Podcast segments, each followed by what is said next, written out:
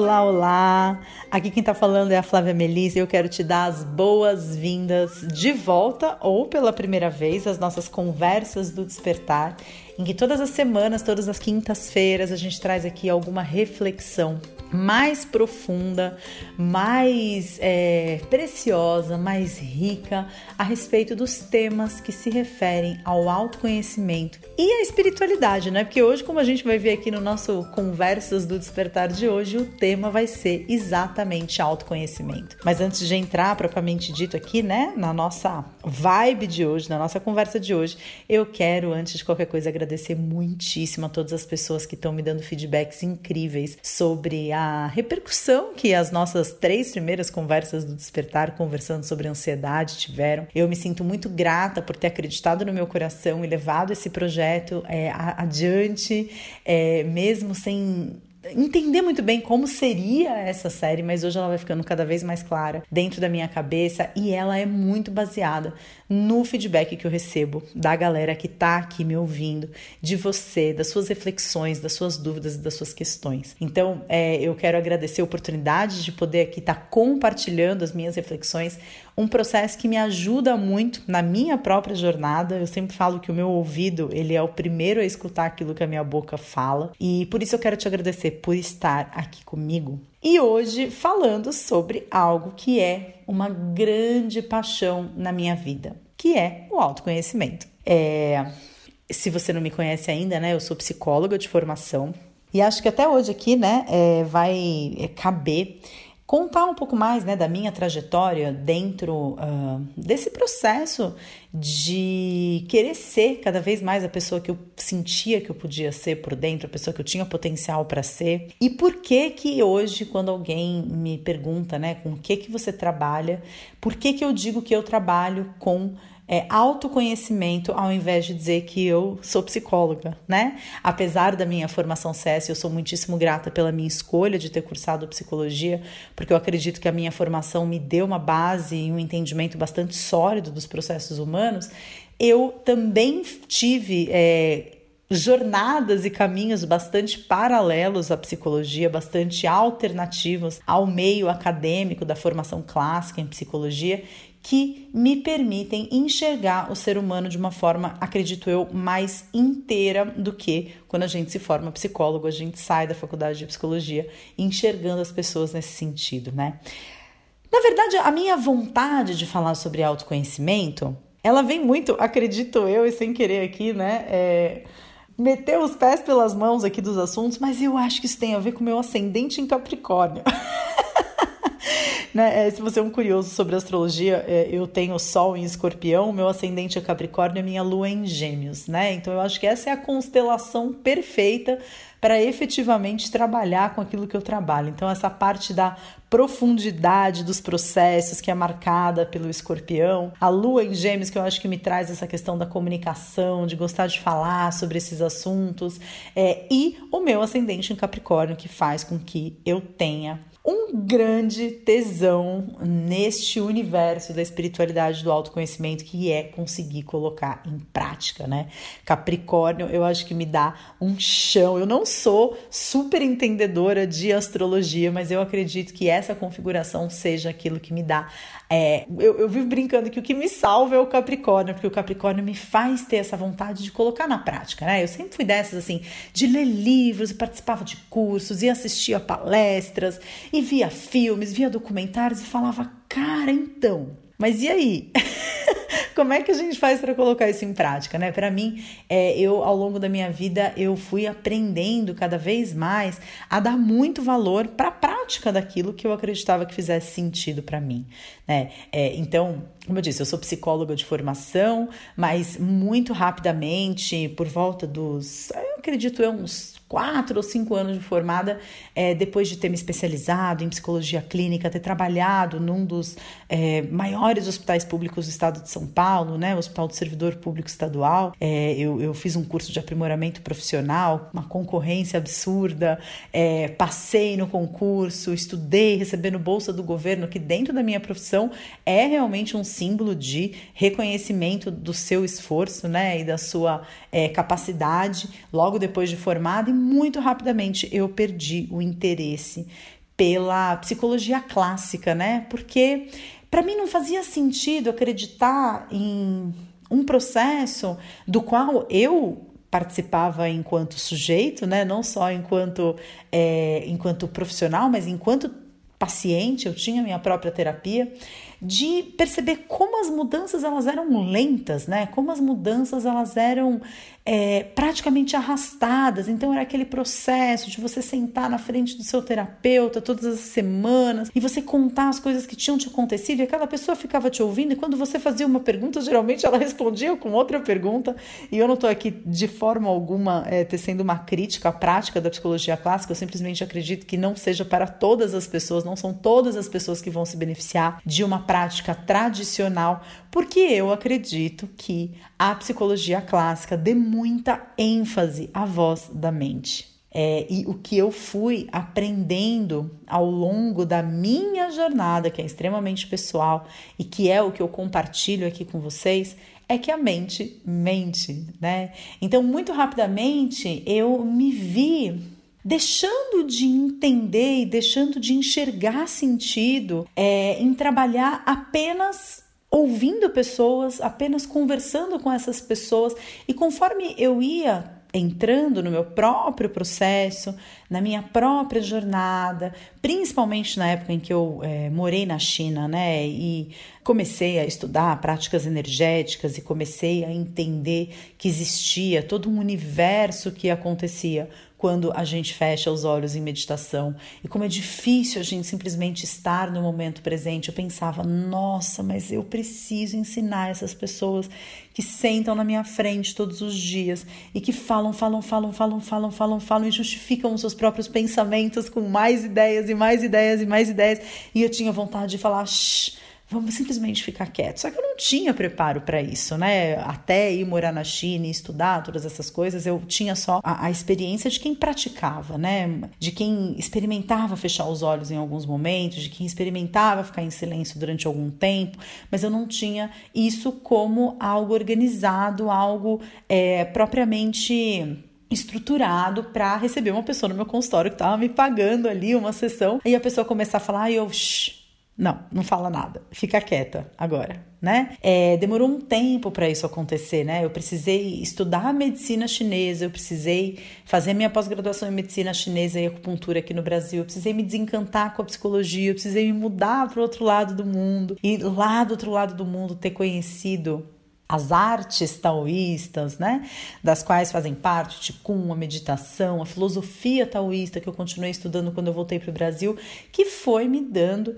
amparo, que foi me dando respaldo para poder começar a praticar isso com as pessoas, num primeiro momento no meu consultório, num segundo momento, né, nos retiros e finalmente no transbordamento aí através da internet, dos meus cursos online e mais especificamente com o queridinho dos meus olhos que é o Portal Despertar, que é a nossa plataforma de compartilhamento online de conteúdos relacionados ao autoconhecimento, produzido por mim e por mais de 30 parceiros que são os meus melhores amigos e os meus grandes mestres nessa jornada. Então, tudo isso começou com essa observação, né, é, de psicóloga, de formada em psicologia, de especializada em psicologia, de sentar na frente da sua terapeuta e falar, falar, falar, falar, falar, falar. E eu percebia que eu mesma me trapaceava no processo, porque a mente ela não traz respostas satisfatórias porque ela é que cria os problemas, né? Então,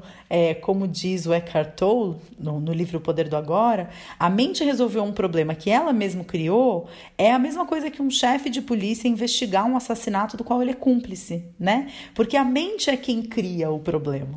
E é isso que eu quero trazer nessa nossa conversa de hoje. O autoconhecimento muitas vezes é um conhecimento que vai na direção contrária da mente e do que a mente diz, né? Muitas vezes o caminho de autoconhecimento, e por isso que eu me sinto muito mais à vontade de dizer que eu trabalho com autoconhecimento, em vez de dizer que eu sou psicóloga, que eu trabalho com psicologia, porque o autoconhecimento, ele engloba a mente, mas ele não dá esse papel de é, destaque, esse papel de protagonista, esse papel de é, personagem principal do cenário do nosso ser, né? É, a mente, ela é um dos personagens. A mente, ela muitas vezes, ela é o vilão da história. Ela não é o protagonista. Ela não deve ser colocada como tal. Inclusive, aconteceu uma coisa bastante interessante, porque na semana passada eu gravei um vídeo para o canal do YouTube é, relacionando, né? Estabelecendo essa relação, que eu acredito que seja uma relação bastante íntima, entre autoconhecimento e espiritualidade. E, e, eu acho que, na verdade, o autoconhecimento ele é a espiritualidade aplicada na prática. E é, é muito essa vibe do nosso papo de hoje aqui. Mas foi muito interessante porque no final do vídeo eu disse para as pessoas, né? No Conversas do Despertar da semana que vem, conversando sobre autoconhecimento. A gente vai falar mais sobre isso. E deixem as suas dúvidas aqui no campo dos comentários, que eu vou me basear nas dúvidas de vocês para criar essa conversa, para orientar a nossa conversa na semana que vem no canal de podcasts. E as perguntas que as pessoas mandaram, né, as dúvidas que as pessoas têm em relação ao autoconhecimento são dúvidas é, típicas de pessoas que estão se deixando levar a vida pela mente. É, não, não, não existe nada de errado nesse processo, porque eu acredito que até a gente começar a ter treinamento para fazer diferente, esse é o caminho de todos nós, né? A gente é, vive a vida orientado pela máxima penso, logo existo, quando na verdade eu acredito que muitas vezes o contrário seja verdadeiro, né? Penso, logo não me deixam existir. Todas essas vozes aqui dentro da minha cabeça, todos esses pensamentos que me invadem, é, lembranças de coisas do passado que muitas vezes não me deixam prestar atenção no presente para caminhar em direção ao futuro que eu quero viver. E aí eu vivo essa vida orientado por mágoas, por ressentimentos, e é tudo na mente, tá tudo na mente. Então é muito comum quando você pergunta para pessoas que estão nessa jornada do autoconhecimento, essa jornada do despertar da sua melhor versão, é escutar quais são as suas grandes dificuldades no autoconhecimento, na área do autoconhecimento. As respostas elas são sempre muito parecidas, né? Por exemplo, o problema é o foco, né?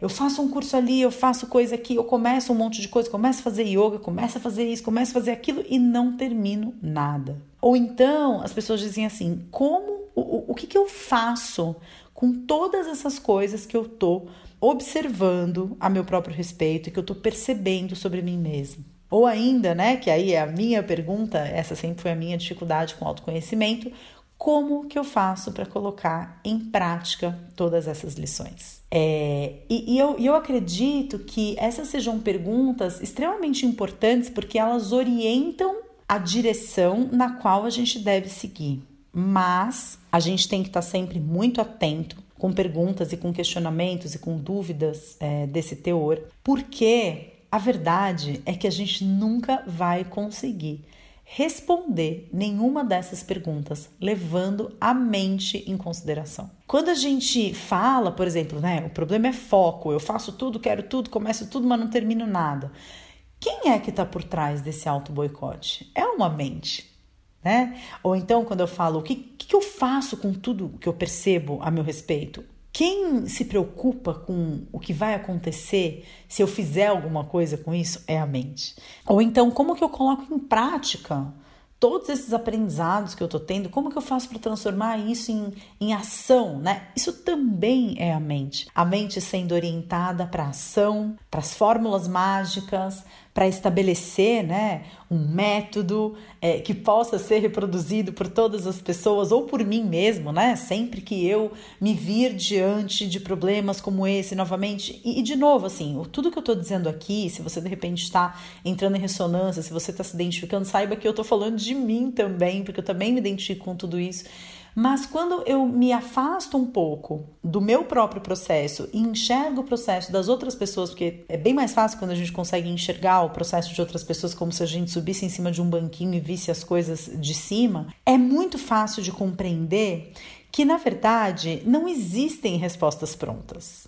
Né? Existe um processo que você vai viver através do qual você vai desvendar quais são os seus mecanismos de autossabotagem. Por quê? O que, que você ganha em não colocar em prática as coisas que você está aprendendo? O que, que você ganha em fingir que você não está percebendo as coisas que você está percebendo a seu próprio respeito, quando, por exemplo, a gente cai na tentação de justificar aquelas atitudes que a gente sabe que são erradas, que a gente tem, mas que ainda assim a gente justifica essa atitude é, apontando características e atitudes que outras pessoas têm. E, e, e, o autoconhecimento é isso: o autoconhecimento é esse caminho através do qual você vai tirando da frente dos seus olhos um véu de ilusão, um véu de autossabotagem, um véu de condicionamentos, um véu de é, formas tortas através das quais a sua mente se beneficia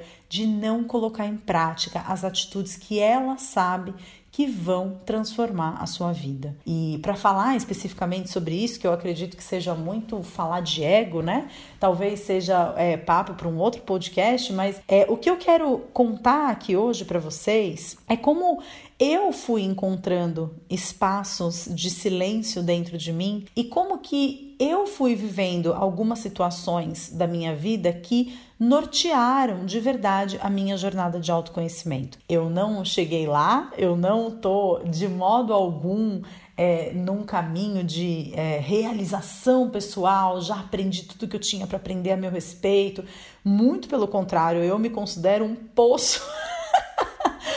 poço de neuroses e de é, manias e de chatices, e, e, eu teria aqui, sei lá, ficaria aqui pelo menos uns 10 minutos falando todas as coisas que eu ainda sinto que eu tenho vontade de mudar em mim, porque eu sei que são comportamentos nocivos, coisas que eu sei que eu tenho e que eu seria muito mais feliz se eu já tivesse eliminado das minhas atitudes. Mas a despeito disso, hoje eu percebo que eu tô num lugar de muito mais tranquilidade e de muito mais serenidade quando eu consigo rir de coisas que antes me tirariam do sério. Né? Quando eu consigo lidar com mais leveza quando eu recebo críticas, quando eu é, consigo entender que aquilo que eu estou enxergando e julgando no outro também existe dentro de mim, quando eu tenho um grande insight sobre uma situação difícil que eu estou vivendo e eu falo, putz, o aprendizado é esse. Porque se eu tivesse essa ferramenta, se eu enxergasse essa situação de uma forma diferente, o que eu estou vivendo não seria um problema. E eu acho que esse é o objetivo de todos nós: é a gente conseguir trilhar um caminho é, mais tranquilo, de maior paz e de maior contentamento nas nossas vidas. Eu acho que isso é o que todo mundo quer. É, a gente é, dificilmente depois de uma certa De, de, um certo tempo trilhando essa jornada, eu acho que depois de viver o autoconhecimento, viver a busca pelo desenvolvimento pessoal, depois de algum tempo você perde essa essa ilusão de que você vai chegar nesse lugar em que você vai falar: "Nossa, agora eu entendi tudo sobre mim, agora eu compreendi tudo que eu tinha que compreender a meu respeito", né? A gente brinca, eu e um grupo de amigos, a gente brinca é a síndrome da iluminação precoce, né? O cara que já sabe de tudo, já entendeu tudo, o cara não se enerva mais com nada, não sai mais do sério diante de nenhuma situação. Então o cara sofre da síndrome da iluminação precoce. E, e eu acho que essa é uma ilusão que muito rapidamente, quem está de verdade nessa trilha do autoconhecimento é uma ilusão da qual a gente abre mão. Que a gente entende que o processo de autoconhecimento ele é um processo eterno, cujo único objetivo do processo é sair do seu centro, é, que você consiga voltar para o seu centro o mais rapidamente possível. Mas antes, assim, né, eu gosto muito de brincar com a definição das coisas, né? E aí, se você joga no Google autoconhecimento, né? Você busca lá uma definição é, no Google sobre autoconhecimento, você muito provavelmente vai encontrar uma definição que diz que é o processo de investigação de si mesmo e que pode ser considerado um projeto ético, quando o que se busca é a realização de algo que leve o sujeito a ser mestre de si mesmo e, consequentemente, um ser humano melhor. E quando eu vi essa definição, né, vou repetir para você: autoconhecimento é a investigação de si mesmo pode ser considerado um projeto ético, quando o que se busca é a realização de algo que leve o sujeito a ser mestre de si mesmo e, consequentemente, um ser humano melhor. Eu achei essa definição bárbara, mas algumas coisas chamaram muito a minha atenção nessa frase. E eu acho que essas coisas que me chamaram a atenção são justamente aquelas que servem como pistas dos desafios que a gente vive quando a gente se dedica a exercitar isso de verdade. E, e, primeira, o primeiro desafio aí da história, a primeira pegadinha da história é essa expressão investigação de si mesmo. O problema dessa história, um dos problemas, é que cada situação que a gente vive nos transforma.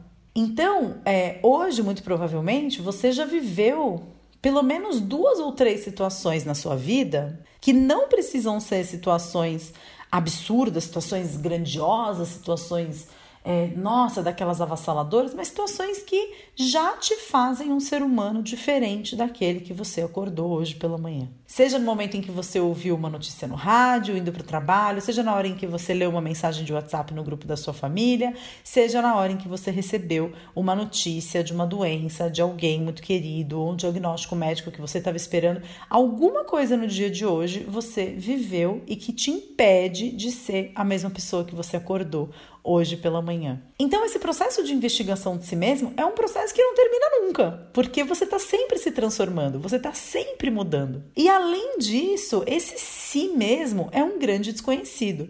E como dizem né, os, os estudiosos nas neurociências do comportamento, é, só de 3 a 5% do que se passa na nossa vida mental é consciente. Ou seja, de 95 a 97% daquilo que se passa nas nossas sinapses nervosas, a gente não tem o menor conhecimento e o menor entendimento. E isso é o que forma um gigante adormecido chamado inconsciente, que é tão parte desse si mesmo quanto a nossa mente consciente. E dentro desse inconsciente é onde ficam armazenadas todas as nossas crenças, todos os nossos condicionamentos, todos os nossos traumas, todos os abusos que a gente, a gente já sofreu na vida, né? É, todos os motivos pelos quais às vezes a gente não coloca as coisas que a gente aprendeu em prática, porque no fundo, no fundo, esse inconsciente ele não quer mudar. A gente pode querer mudar com a nossa mente consciente, esses 3 a 5% do que se passa dentro da nossa mente. Mas a verdade é que muitas vezes o inconsciente, ele não tem nenhum interesse em mudar o que quer que seja. Para ele, o que importa é a gente estar tá vivo, tá funcionando, tá respirando, estamos é, sobrevivendo. O inconsciente ele serve para isso. Então, esse processo de investigação de si mesmo é um processo que envolve uma transformação dos nossos conteúdos inconscientes em conteúdos conscientes. E como esse processo vai acontecer vai depender muito do interesse pessoal envolvido. Você pode se envolver, por exemplo, num processo de psicoterapia, você pode se envolver num processo é, de constelação familiar, você pode é, se envolver num processo com análise de sonhos ou, enfim, métodos para des desvendar esse inconsciente, trazer esse inconsciente para a consciência, entender o que está se passando nesse gigante adormecido dentro de você, é algo que vai correr por sua conta e risco. E não existe um único caminho para todas as pessoas. É muito difícil a gente ter essa humildade. É muito difícil a gente admitir que as nossas falas, que as nossas atitudes, que os nossos comportamentos, que aquilo que a gente diz existir dentro da gente é só 3 a 5% do que verdadeiramente existe. A gente foi ensinado, né, a se portar diante das outras pessoas como se a gente soubesse absolutamente tudo a nosso próprio respeito, como se a gente já tivesse todas as respostas, como se absolutamente nada nos tirasse do sério. E isso é uma grande é, ironia, né? É uma grande ilusão, é uma grande piada, porque na verdade, muitas vezes nós somos governados por reações que tem a sua raiz lá no inconsciente, é por é, mecanismos automáticos e viciados de comportamento que não tem como objetivo trazer transformação nenhuma, né? É, todos nós temos um ego que nos é, orienta as ações, que nos sopra ideias né, no ouvido e que não tem interesse nenhum em mudar. O ego é a sua identidade. Você passou os últimos, as últimas décadas criando uma identidade. O ego não tem interesse nenhum em que você mude coisas que não estão te fazendo felizinho. Né? Ele só quer que você continue vivo. Esse é o único objetivo do nosso corpo mental. E talvez no outro podcast a gente possa falar um pouco sobre esses corpos da bioenergia, mas a função do seu corpo mental é como se você pensasse no seu corpo mental como um software que está instalado num computador ou no seu celular, né? Você pode ter o celular, o computador mais maravilhoso. Se você não tiver um sistema operacional instalado, não serve de nada, né? Então, o nosso, a nossa carcaça, né, como o celular, como o computador, é o nosso corpo físico e o nosso corpo mental é o software instalado, cheio de cookie, cheio de programinhas que você fez o download ali uma vez e nunca mais abriu, é, cheio de informações que ficam ali roubando a memória né, do seu computador, deixando o seu celular mais lento. E a única forma de você interromper esse processo é você dedicar atenção para aquilo que está acontecendo de forma inconsciente. E aí você se é, aprofunda num processo de autoconhecimento, num retiro, num curso, numa terapia, né? É, e assim você avança na sua jornada de cada vez mais transformar conteúdos que estão lá, esses programinhas que estão rodando e roubando memória, roubando energia da sua máquina. Você fala, opa, isso daqui não me serve mais, né? Mas primeiro eu preciso fazer esse defrag, eu preciso fazer essa limpa no sistema para entender o que é que está acontecendo de errado. A segunda coisa que me chama atenção nessa frase é que ele fala que o autoconhecimento é um projeto ético. E aí é que eu acho que a coisa começa a ficar muito linda, porque o que, que ética tem a ver com isso, né? É, e aí, se a gente for jogar de novo no Google o que, que é ética, a gente chega à resposta de que a ética é a parte da filosofia responsável pela investigação dos princípios que motivam, distorcem, disciplinam ou orientam o comportamento humano, né? E que diz respeito à essência das normas, dos valores, das prescrições, né, presentes em qualquer realidade social. E que também se refere ao conjunto de regras e preceitos de ordem valorativa e moral de um indivíduo, de um grupo social ou de uma sociedade. E aí a gente volta para a principal questão que as pessoas que comentaram lá no canal do YouTube perguntar: por que eu não consigo colocar em prática? Porque, vamos ser sinceros, né? É, se você pensar numa pessoa espiritualizada, e você pode pegar aí Gandhi, Jesus Cristo, Osho, Madre Teresa, quem você quiser pegar aí, o seu, a sua mãe, a, a, o exemplo de pessoa espiritualizada que você tiver você consegue observar alguns comportamentos comuns entre todas as pessoas espiritualizadas, como por exemplo, perdão, a humildade, a compaixão, a lealdade, é, a, a ética, né? falar a verdade, a amorosidade.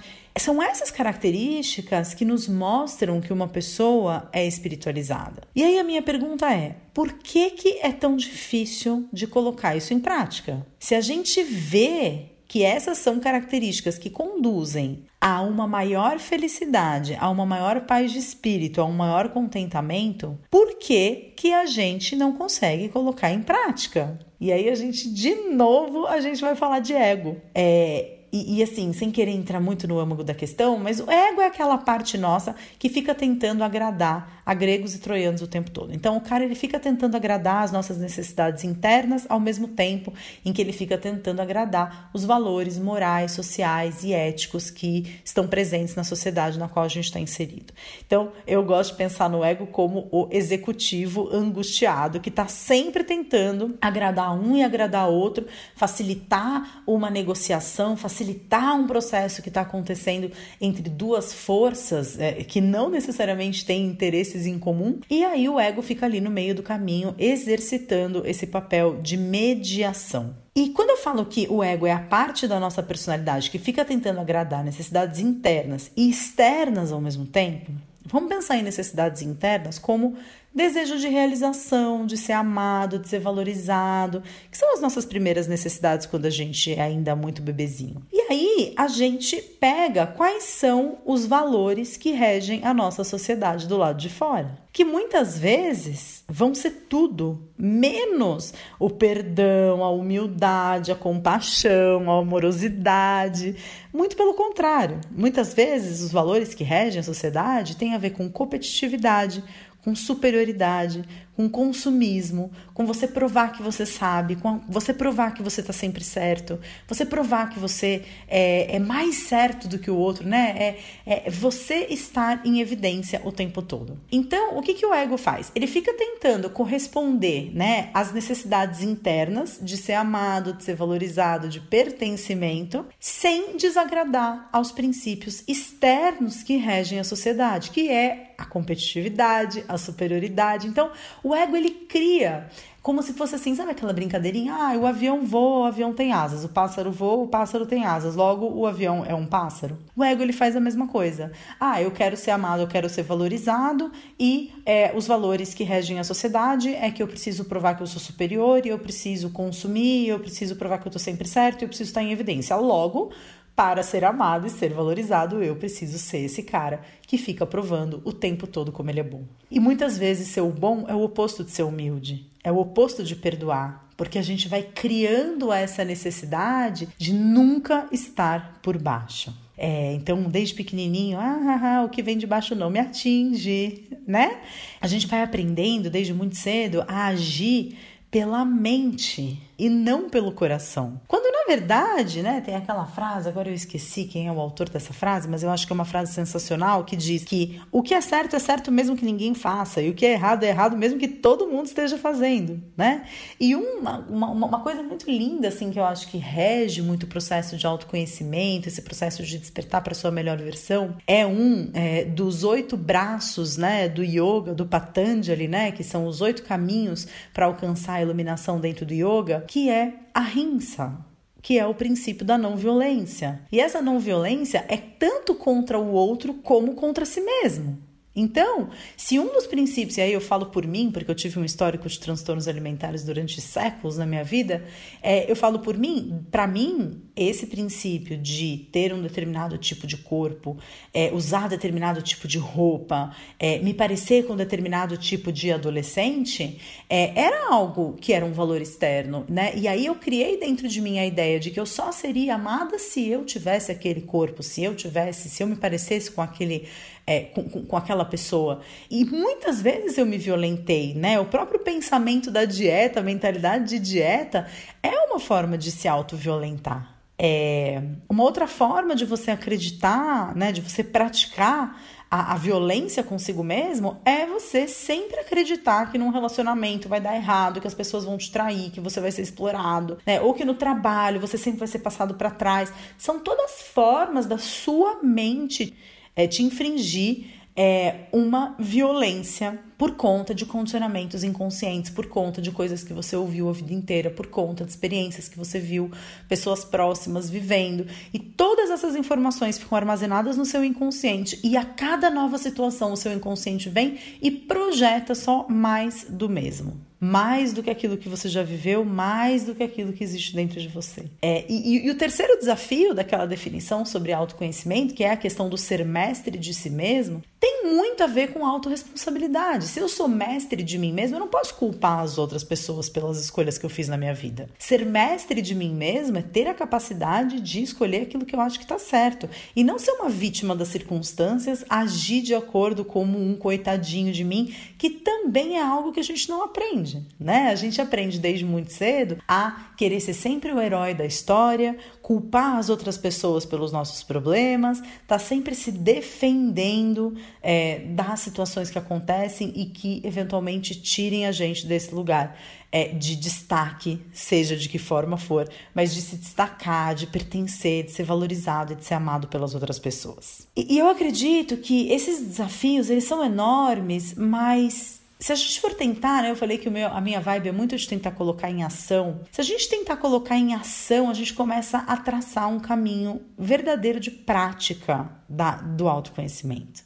E eu acho que a primeira coisa é a gente entender e ter a humildade para reconhecer quando que a gente está agindo pelo ego. Quando que a gente está escondendo uma fragilidade? Quando que a gente está se sentindo vulnerável e a gente está se fazendo de fortão, de gostosão, de o que vem de baixo não me atinge, né? Quando que a gente está é, agindo baseado na defesa que pressupõe medo, né? Ao invés de agir de um lugar de amorosidade. É, eu acho que viver esse processo de autoconhecimento em camadas, reconhecendo a descoberta de um novo aspecto seu e das suas próprias dificuldades, dos seus desafios com curiosidade, ao invés de levar em consideração essa ideia da mente de que eu já deveria ter mudado, eu já não deveria ser assim, eu não deveria ter tal comportamento porque eu já tô nesse caminho. Porque aí a gente entra no segundo ponto que é o tal do ahimsa, que é a não violência, nem com o outro e nem com você mesmo. O caminho do autoconhecimento é um caminho de gentileza. Não é um caminho de você forçar a barra. Nem a sua barra e nem a barra de ninguém é um caminho de cada vez mais o despertar de um não julgamento. Porque o julgamento é uma super forma de violência com todos os envolvidos. É uma forma de violência com a outra pessoa, porque você está desconsiderando totalmente as habilidades, as capacidades que essa pessoa teve de, de, resolver uma determinada situação na sua vida. E é uma violência consigo mesmo, porque a cada vez que eu aponto o dedo para o outro, eu me esqueço que tem três dedos apontados para mim. E que Quantas vezes aquilo que a gente mais critica nas outras pessoas são justamente as características que mais a gente precisa mudar dentro da gente? É, e o caminho do autoconhecimento é um caminho de autorresponsabilidade, então é um caminho de, em que você precisa estar sempre muito atento e muito vigilante para interromper qualquer tipo de processo de vitimização e de culpabilização dos outros que você possa estar enfrentando. É, entender que os teus sentimentos te pertencem e que existem muitas coisas por trás deles, pensamentos, crenças, mas basicamente a nossa mente, né, o ego, é, e, e, e que muitas vezes é baseado só nesses condicionamentos, nesses pensamentos viciados que a gente tá se fazendo de coitadinho numa história, deixando de assumir um erro, deixando de pedir perdão quando a gente sabe que a gente ofendeu uma outra pessoa, que a gente agiu de uma forma incorreta. E a gente não faz nada disso, e muito pelo contrário, a gente faz o quê? Tenta justificar os nossos comportamentos apontando os erros de outras pessoas. Eu, eu acredito de verdade assim que esse caminho do autoconhecimento, quem se apaixona por esse caminho do autoconhecimento, está enfrentando aí um caminho que não tem mais volta. Porque a gente nunca consegue deixar de enxergar na gente algo que a gente já enxergou um dia. Se a gente entende que aquilo que eu mais critico no outro é só uma é, expressão do lado de fora de algo que eu não aceito em mim mesmo, o caminho ele fica muito mais rico e você passa a entender os seus desconfortos não como algo que você precisa banir da sua vida, que você precisa evitar a todo custo, mas o seu desconforto vira uma baita de uma pista nesse processo de quem sou eu? Quem de verdade sou eu? Além do meu nome, além da minha personalidade, além do meu sexo, além daquilo que eu faço no mundo, ou além do meu estado civil, ou se eu tenho filhos ou não tenho filhos, né? Quem sou eu? O que existe dentro de mim? Essa é a única pergunta de verdade que a gente precisa aprender a responder na nossa vida. Mas para a gente conseguir responder essa pergunta, a gente precisa antes entender quem não sou eu.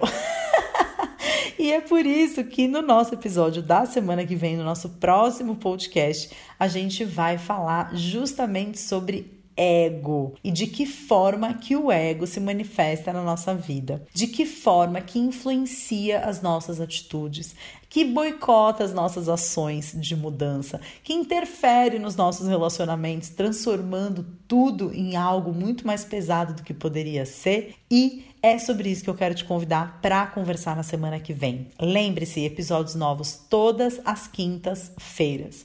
Se você ainda não se inscreveu, seja no SoundCloud, seja no iTunes, seja no seu aplicativo de compartilhamento de podcast preferido, faça isso agora. E para muitas pessoas que têm me pedido, ai, mas você precisa ir para o Spotify. Eu quero dizer que o Spotify ele tem os seus critérios bem rigorosos para começar a exibir é, podcasts e por isso é tão importante que se você gostou desse episódio, você compartilhe com seus amigos e você principalmente faça uma, um, um review ali, né? Você dê a sua opinião sobre o podcast, dá a sua estrelinha, o seu coraçãozinho, o que quer que seja que o seu aplicativo te peça e não deixe de me deixar também os seus feedbacks nas redes sociais, por e-mail, tanto faz, me dizendo o que, que você achou da nossa conversa de hoje. Para mim foi mais uma vez um grande prazer poder estar com você nesse episódio. Eu espero que o nosso papo de hoje tenha levantado boas reflexões do lado daí desse papo e que é, possamos continuar durante muito tempo nessa jornada juntos, compartilhando e conversando sobre o despertar. Até a próxima e um grande, grande, grande abraço. Tchau, tchau!